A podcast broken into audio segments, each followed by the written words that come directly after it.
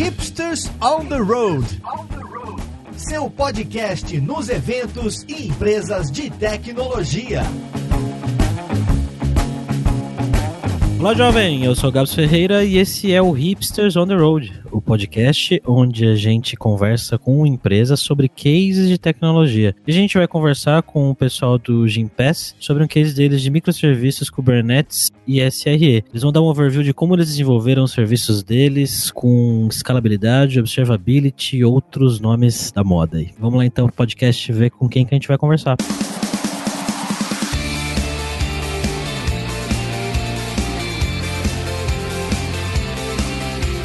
E hoje a gente está aqui com o Douglas Ferreira, que é diretor de engenharia lá do Gimpass. E aí, Douglas, beleza, cara? E aí, galera, beleza? Primeiramente dizer que eu sou fã do Hipsters.tech, é um prazer estar aqui. E estamos também com o Rubens Saraiva, que é Tech Lead lá na Gimpass. Fala, Rubens. E aí, pessoal, tudo bom? Para encher essa galera de perguntas aí, nós estamos com o nosso co-host aqui, Alberto Souza, que hoje está com dor na perna aí, Alberto? Dor na perna, roupa de proteção contra o coronavírus e querendo saber como é que o mundo está fazendo o observability das coisas agora. Estou muito preocupado nas ações de monitoramento. Bom, antes de começar com as perguntas técnicas, eu queria que vocês contassem, pessoal, pra gente um, um pouquinho sobre o que é Gimpass e o que, que vocês fazem aí. Vamos lá. É o que, que é o Gimpass? Né? O Gimpass ele é uma plataforma, um marketplace, que basicamente ele ajuda as pessoas a se tornarem e permanecerem ativas por meio de uma centena de atividades. Então ele é oferecido no modelo de benefício corporativo, né? Então o benefício é feito através das empresas e a partir desse benefício oferecido pelas empresas empresas, os usuários têm direito a acesso à plataforma. E a partir disso, ele tem acesso a uma rede né,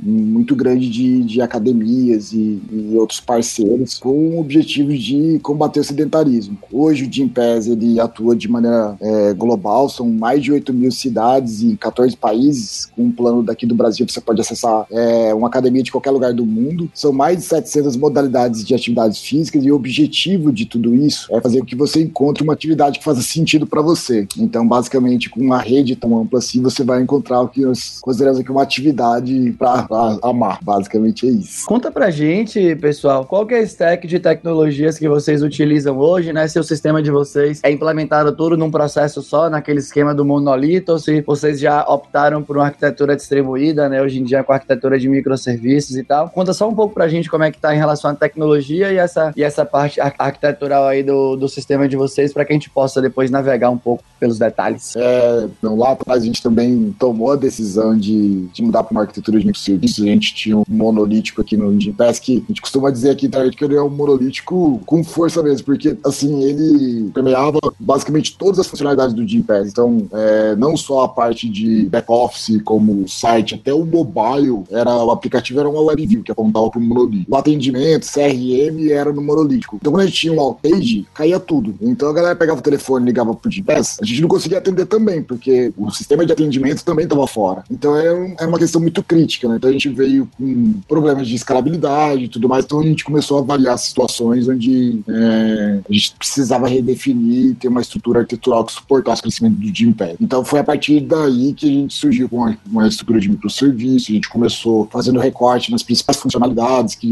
demandavam mais escalabilidade, então a gente começou pelo check-in, busca de academias, né? criando estrutura de microserviços, separando estruturas de, de, de consulta. Né? Então, vou dar um exemplo: é, busca de academia, sei lá, antes era um banco de dados relacional, batendo no monolítico, mudou para um microserviço, um Elasticsearch, por exemplo. Então, aí a gente foi segmentando e gerando uma capacidade de escala individualizada. Em termos de stack, nessa brincadeira, quando a gente tomou a decisão de ir por esse caminho, a gente escolheu seguir o modelo a gente chama de manifesto reativo, né? Então a gente buscou ali que tipo, microserviços, né, stacks que suportassem esse o Reactive Manifest. E aí a gente escolheu uma stack de escala com HTTP da parte de, de, de APIs e AK Streams para a parte de consumo de, de eventos. A gente também implantou uma arquitetura muito forte orientada a eventos, onde a gente tem um modelo de event driven bem, bem forte aqui, muita coisa rolando via consumo de, de, de eventos. Então, é, esses dois componentes ele eram super importantes. E do ponto de vista de front-end, que a gente também precisava segmentar a camada de front, então a gente foi é, para uma estrutura utilizando Node.js com React em cima, e para o mobile a gente foi para React Native com o objetivo de gerar bastante sinergia em termos de, de componentes de React. Esse foi o, o onde foi o bootstrap, vamos dizer assim. É legal, né? Sobre o Scala, uma coisa que acho que me chama bastante atenção, né? Eu tenho um colegas, né, amigos, um amigo em particular que trabalha aí, que é Rafael, que ele é do time de React Native, e quando ele tava comentando comigo do Scala e tudo mais, uma coisa que eu pensei foi, né? O Scala é uma linguagem, né, que, bom, surgiu já tem vários anos aí, a gente inclusive implementou a primeira versão da Lura, foi escrita em Scala, e a gente ali passou por maus bocados por conta de toda a flexibilidade da linguagem, né? Todas as possibilidades da linguagem. O código, durante o,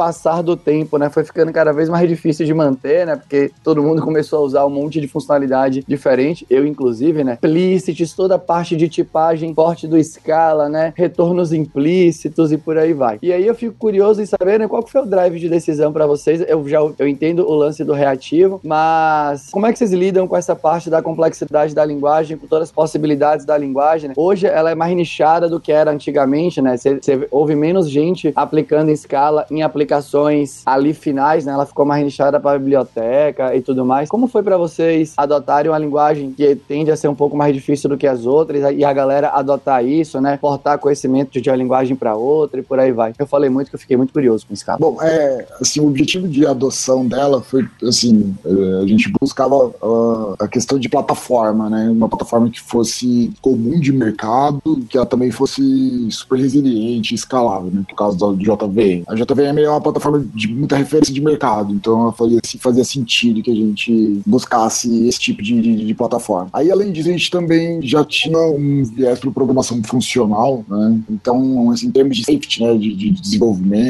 e do poder que você tem na resolução de problemas, a programação funcional algo que também fazia muito sentido, principalmente para aplicações é, reativas. Acho que a programação funcional é que é melhor se acomoda. Então, por isso foi a escolha de escala. A gente já tinha pessoas já antes mesmo do dia Pesman, que já utilizavam o Scala, então a gente já tinha bastante background do time também, então nós tínhamos boas referências técnicas. Né? Então isso ajudou na tomada de decisão. Época da escolha a gente também tinha algumas outras opções né, de programação funcional, mas é, eu acho que essa era que é, tinha melhor interoperabilidade, principalmente com o mundo Java, que era um mundo, por exemplo, um, um pouco mais comum de mercado, então ficava mais fácil portar também. Entendeu? Vou ficar curioso para saber mais no futuro aí como é que a galera tá lidando com escala e tal. Legal. Uma outra coisa que eu fico sempre muito interessado em, em startups, né? Enfim, né? Nessas empresas que buscam crescimento exponencial e tal, é aquela velha dicotomia entre crescer super rápido, então você tem, né? Time to market ali, tem que botar feature no ar, senão daqui a pouco tá, tá surgindo outra startup querendo comer seu business e por aí vai. Mas ao mesmo tempo você tá fazendo código, você precisa escrever o código para botar aquela feature no ar, e aí você fica com aquela variável que a gente sabe o quanto influencia na nossa vida, que é o tempo, né? Como que vocês fazem aí dentro do time para equilibrar, né? Colocar a feature no ar e a qualidade do, do código que vocês estão desenvolvendo para que isso não volte e, e, puxe o pé de vocês depois. A gente tem uma cultura aqui de, de code review muito forte, então a gente procura trabalhar muito no, do ponto de vista do desenvolvimento, né? Então acho que tratar o código enquanto você está numa fase mais inicial, ela é super relevante para que você não perca time, time to market. Então acho que o, o, grande lance aqui é o que a gente chama de shift left, né? Então é garantir que você consiga fazer esse tipo de apontamentos e, e, e validações em termos de código o mais cedo possível. Quanto mais cedo você fizer, mais barato fica e menos impacto você tem no time to market. Então, é uma questão cultural. Né? Então, isso implica em formação, em disseminação de conhecimento. Acho que tudo isso é relevante para que você tenha um ganho de escala na qualidade do código desenvolvido dentro de uma empresa. Beleza. Agora, né, acho que puxando um pouco agora pro lado da infra e tudo mais, a gente, vocês já falaram de escalabilidade, vocês falaram que quebraram o sistema né, em vários mini sistemas aí, né, em vários microserviços, justamente por conta das possibilidades de escalar um, escalar outro, escalar o check-in, escalar a busca e por aí vai. Conta pra gente um pouco, galera, qual é a infra, como, qual que é o tipo, a infra que vocês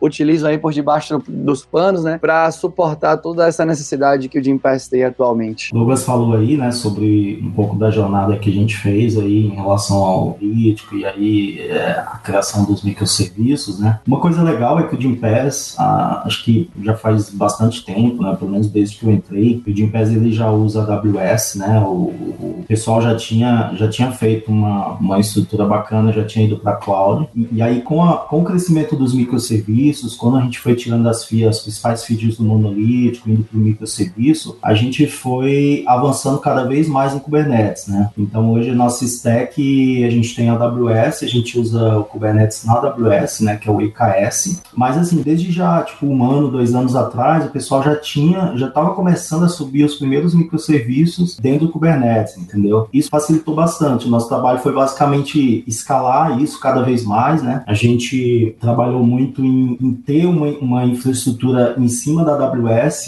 é, utilizando Kubernetes, para poder usar todo, todo o poder que o Kubernetes dá para a gente, todo o serviço que ele dá para a gente, para a gente poder fazer os microserviços serem cada vez mais escaláveis. E aí o nosso desafio basicamente foi montar um Kubernetes que fosse para nós muito, muito confiável e que nos desse esse suporte que a gente precisava, né? Junto com essa stack que a gente montou de microserviço, o Kubernetes ele foi muito, ele foi muito importante nesse começo. Mal, legal. Ainda sobre essa parte então, né, de Kubernetes, infraestrutura, né, e toda essa parte de, de saúde aí em volta das aplicações, acho que um tema que é super da moda hoje em dia, acho que não sei exatamente hoje em dia, que é o lance da observabilidade. Né? A observability acho que é um tema super da moda, né, principalmente para os times de SRE, né, do qual acho que Rubens faz parte. É isso, Rubens? Exato, exato. Do qual Rubens faz parte aí. E eu queria saber de vocês, o que é que vocês buscam na, nessa parte de observabilidade, né? Que tipo de dado que vocês andam buscando, né? Quais são a, o, o, tipo das coisas que vocês andam observando, ou, ou pelo menos quais são, né, os pontos que vocês observam que mais são relevantes aí, né, para o dia a dia do Gimpass, da Gimpass, do Gimpass. Essa questão de observabilidade é bem interessante pra gente, cara, porque assim, é engraçado que a gente falou aí, né? Quando eu cheguei no Gimpass, as coisas já estavam andando, né? Já tinham, já tinha microserviço, já tinha Kubernetes e tal, mas assim, a parte talvez mais defasada que a gente tinha era realmente nessa parte de observabilidade, né? E hoje é uma das coisas mais importantes pra gente, né? Então,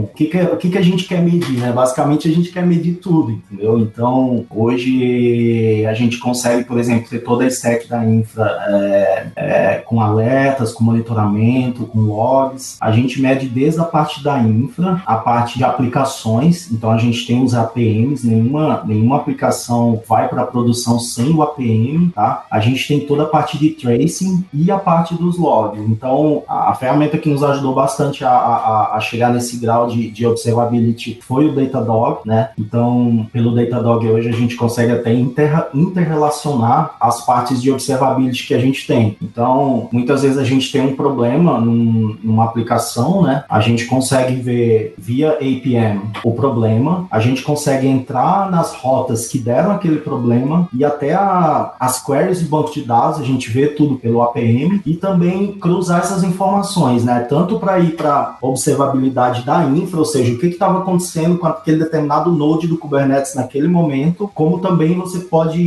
linkar esse problema lá do tracing com os logs da aplicação, entendeu? Então, tipo, ter essa, ter essa observabilidade cruzada, vamos dizer assim, nos ajuda muito na hora dos troubleshootings. Deixa eu perguntar uma coisa, né, que eu sempre fico muito curioso, quando, quando eu dei muita aula de arquitetura lá no, nos cursos da Kaela, né, e sempre, antigamente a gente chamava de monitoramento e hoje e o monitoramento hoje é um subtópico da observabilidade, né? Você monitora ali as saídas da aplicação, né? Você pode escolher o que você quer monitorar, as ferramentas e por aí vai. Mas uma coisa que sempre me chamava a atenção é que as empresas utilizavam essa, todos esses dados que eram coletados para reagir aos problemas, mas usavam um pouco para se prevenir. Aí você, e você já comentou sobre os alertas e tal. E eu queria saber como é que é essa integração do time de SRE com o time de desenvolvimento em si das aplicações. Por exemplo, ah, tem alguma rota ali que os últimos 100 requests, né, algum endpoint que os últimos 100 requests demoraram N% a mais do que costumeiramente demora. Como é que vocês fazem para começar né, a, a, tratar alguma coisa? Esperam que o problema aconteça? Se previne antes? Né? Você tem ali um nível de alerta que já exige algum tipo de tomada de decisão, algum tipo de ação? Fala contar pra gente um pouco como é que funciona. Primeiro, falando um pouquinho sobre assim, a questão da observability, importante dizer que, que mudou né, nessa fase de monitoramento, que a observability ela traz lá como os três pilares lá. Então, ela considera que você esteja né, tendo no, no, no seu ambiente é, a parte de login, métricas e trace. Por que a parte de trace? Ela tem tudo a ver com um modelo de microserviços, né, onde você tem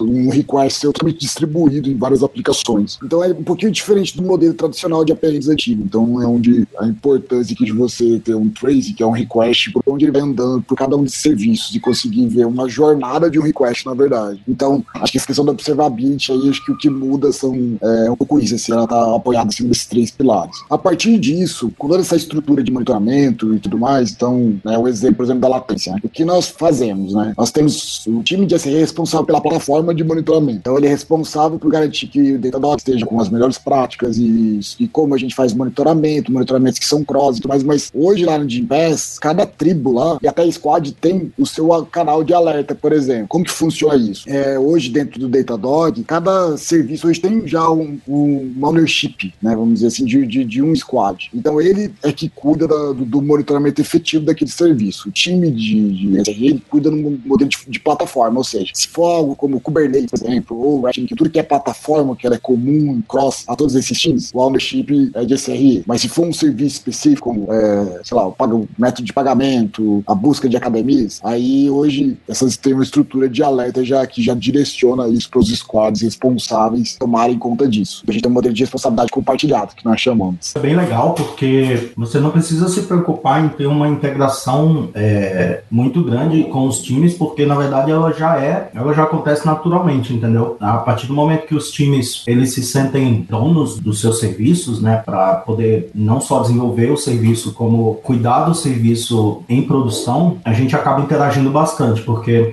SRE, embora a gente tenha definido alguns padrões de, de, de monitoramento, coisas assim, os times acabam evoluindo isso e, e, e eles têm total autonomia para criar outros alertas e aprofundar cada vez mais de acordo com com o problema que eles estão querendo resolver, entendeu? Muito legal, gente. Eu tenho algumas curiosidades também, né? Acho que é uma, talvez, ou uma, sei lá, acho que é uma um ou mais. Em relação a, a essa parte de escalabilidade, né? Porque eu acho que junta muito tudo que você pode fazer na infra, mas todas as proteções que você pode ter dentro da sua própria aplicação. Vocês já comentaram, né, que você tem esse período ali de check-in, você tem essa, o microserviço de check-in, de busca. Eu também imagino que, tipo, agora com o coronavírus, tudo bem que isso é meio que o podcast é atemporal, né? Mas quem está ouvindo esse podcast saiba que estamos no momento da crise. Deve ter, talvez, eu não sei se o povo tá fazendo muito check-in agora, mas eu imagino que quando tá tudo normal ali, né, vocês devem ter super picos de de check-in e isso deve gerar algum tipo de trabalho diferente nesse microserviço em especial, né? Ou no conjunto de microserviços que são acionados por conta do check-in. E aí eu fico curioso para saber quais tipos de prática de escalabilidade vocês tentam sugerir para os times adotarem dentro da aplicação e também na infra, né? Que eu imagino que tem coisas elásticas e tal. Mas seria legal comentar, porque eu sei que vocês estão aí super orientados a eventos, o que supostamente já facilita, mas seria legal saber um pouco mais dos detalhes em si.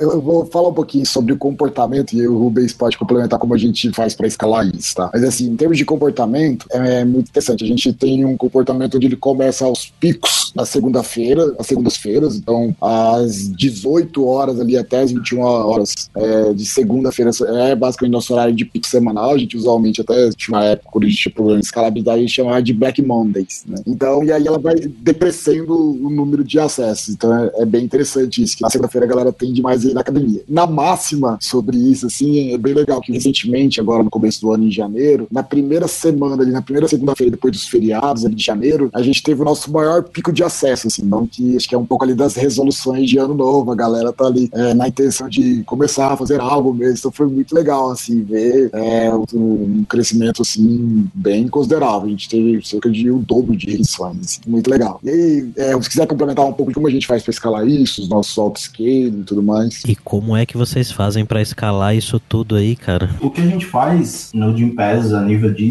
de escalabilidade é muito utilizar o, o, o, o, todo o poder que o Kubernetes nos dá, né? Então, uh, nossos clusters de Kubernetes, por exemplo, eles têm o escalamento automático configurado, tá? Então, a nível de AWS instances, né? A, a nível de nodes do Kubernetes, a gente tem autoscaling automático. Então, se o Kubernetes entender que precisa subir mais pods e tá sem recurso, ele começa a se a, a, a provisionar mais instâncias automaticamente. E pensando a nível de serviço dentro do Kubernetes, a gente tem a prática de todo serviço, todo novo serviço que é criado, ele precisa nascer com o HPA habilitado, que é o Horizontal Pod Autoscaler. Então, se você consegue colocar essa roda para girar, né, é, estabelecer os padrões e, e, e para todos os serviços você habilitar o, as ferramentas de autoscaling dos pods dentro do Kubernetes, Você vai conseguir tornar a sua, sua infraestrutura de microserviços muito elástica, tá? É uma coisa que tem dado muito certo, a gente usa para tudo, até para os serviços que são a nível de plataforma. Às vezes você tem, por exemplo, um Ingress uh, Controller, por exemplo, indo mais para o Case aqui, né? Que ele também precisa escalar se ele tiver um pico. Então, todos esses add-ons, todas essas ferramentas que não são necessariamente os serviços do seu produto, mas são serviços que suportam os produtos a nível de plataforma, se eles estão rodando no Kubernetes, todos eles têm que estar com o autoscaling configurado. Legal, legal. Afinal, tá faltando um episódio específico sobre Kubernetes, né? Daria para chamar tanta gente que não caberia numa sala. Que loucura.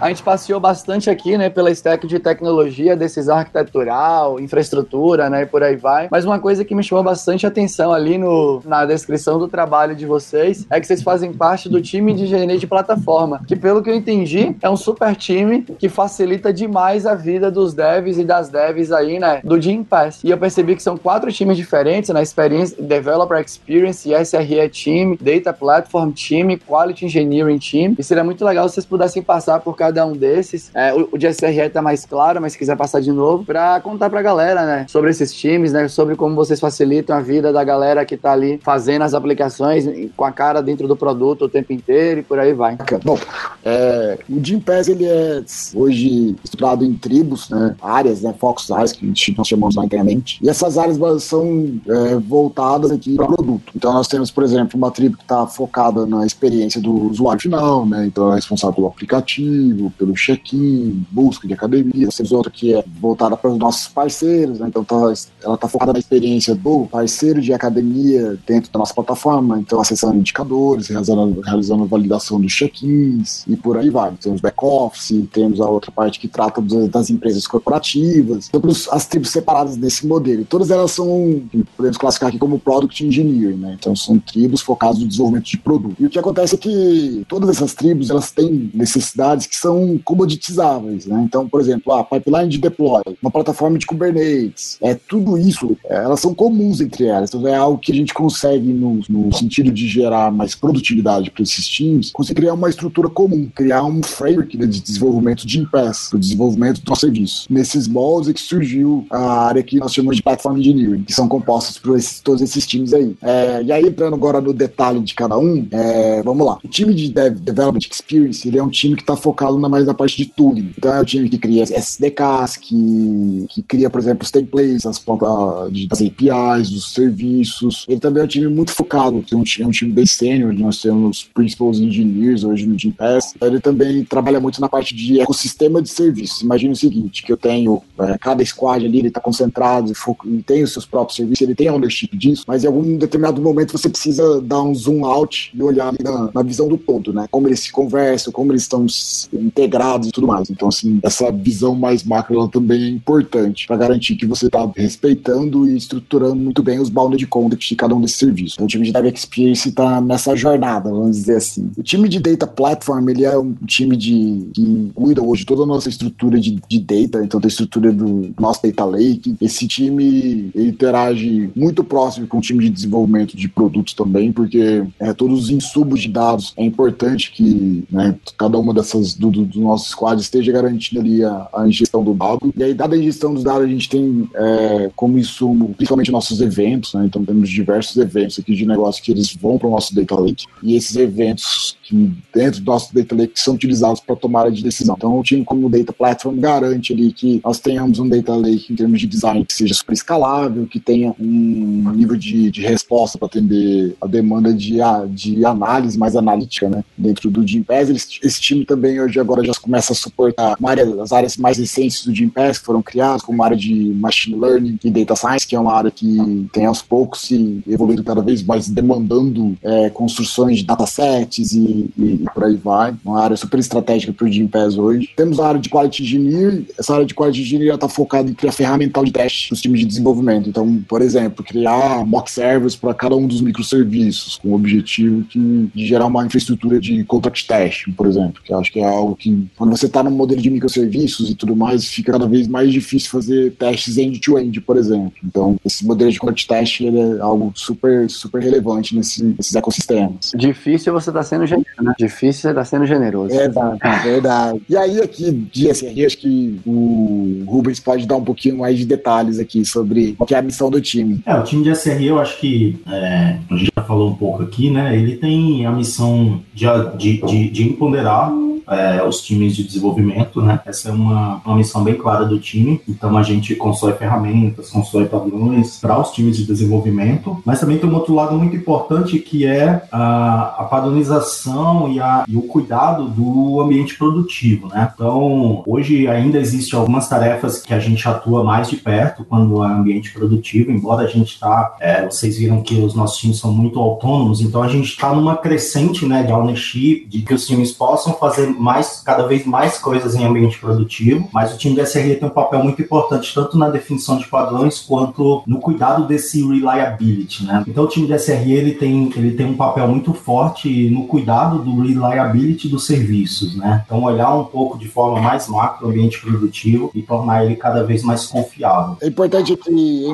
destacando aqui, é, do time de SRE, nós temos algumas disciplinas, né? Então são um set de, de responsabilidades ali, né? Então hoje, por exemplo, nós utilizamos a AWS. Então toda a parte de cloud engineering, toda a parte de interação né, com essa plataforma, com a AWS, é de responsabilidade hoje do time de SRE. Então toda essa parte de cloud está hoje com o time de SRE ele como primariamente responsável dessa plataforma. É, além disso, a gente tem toda a parte de entrega de software e produção. Então toda essa parte de, de nós chamamos de release engineering, que é cuidar dos pipelines e garantir que nós tenhamos aqui uma estrutura de é, frisando a cultura aqui de DevOps, né? Então, com testes integrados, com a parte de segurança integrada dentro do pipe de, de DevOps. Então, responsabilidade aqui do time é, de, de SRE. E temos a plataforma de reliability, né? que, é, que tange é Datadog, por exemplo. Então, estrutura dos logs, monitoramentos e tudo mais, a parte de é, incident management,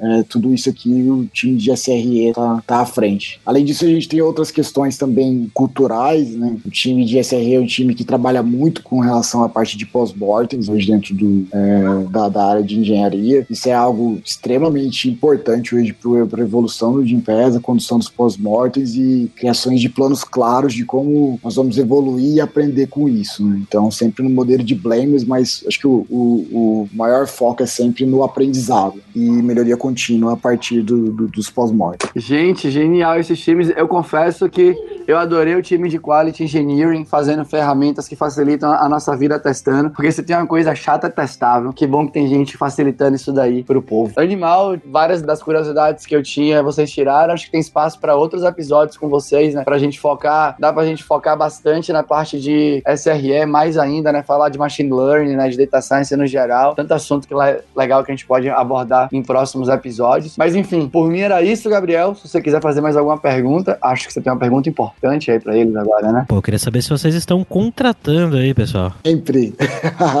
é o grande desafio, né, de todas as empresas de tecnologia que é contratar. Hoje nós temos um mercado extremamente competitivo, né? Então é importante que você tenha algo a oferecer. Então que você seja uma empresa com referência de tecnologia, que você tenha um ambiente, uma cultura, né, que gere um fit cultural com as pessoas que estejam interessadas em trabalhar né, numa empresa como o Gimpass. Então nós temos sim, nós temos vagas inclusive pra, na área de SRE, engenharia, área de produto, temos diversas vagas aí, então vamos ficar muito felizes de saber, né, via pelo nosso time de Talent Acquisition, que tivemos pessoas lá procurando Gimpass e que foi a partir daqui do Rifles.tech, seria animal. Bom, a gente vai deixar então aí na descrição do episódio o link para as vagas na Gimpass. Pessoal, muito obrigado pelo tempo de vocês e esperamos, quem sabe logo mais aí gravar um só sobre Kubernetes, né, Alberto? Louco, por favor. Vamos gravar sobre Kubernetes, falar sobre os desafios, uh, as porradas que tomamos, já apanhamos bastante no Kubernetes, tivemos problemas aí de DNS, tivemos problema para escalar é, serviços com persistência e isso vai ser um barato. Acabou não falando muito, mas acho que tem bastante espaço sim. Hoje a gente tem, por exemplo, o nosso monolítico dentro do Kubernetes, né? Não é, é algo que algumas empresas ainda estão um pouco boca do Tantos, mas a gente já fez essa jornada aí com bastante sucesso. Bom, queria agradecer você também, ouvinte, que está aqui com a gente sempre. E daqui a 15 dias nós temos mais uma vez aí um episódio do Hits on the Road. Se você tiver um caso legal aí na sua empresa, uma história bacana de algum uso de tecnologia, entre em contato comigo com o Alberto pra gente gravar aí com você. Então é isso. Tchau, jovem.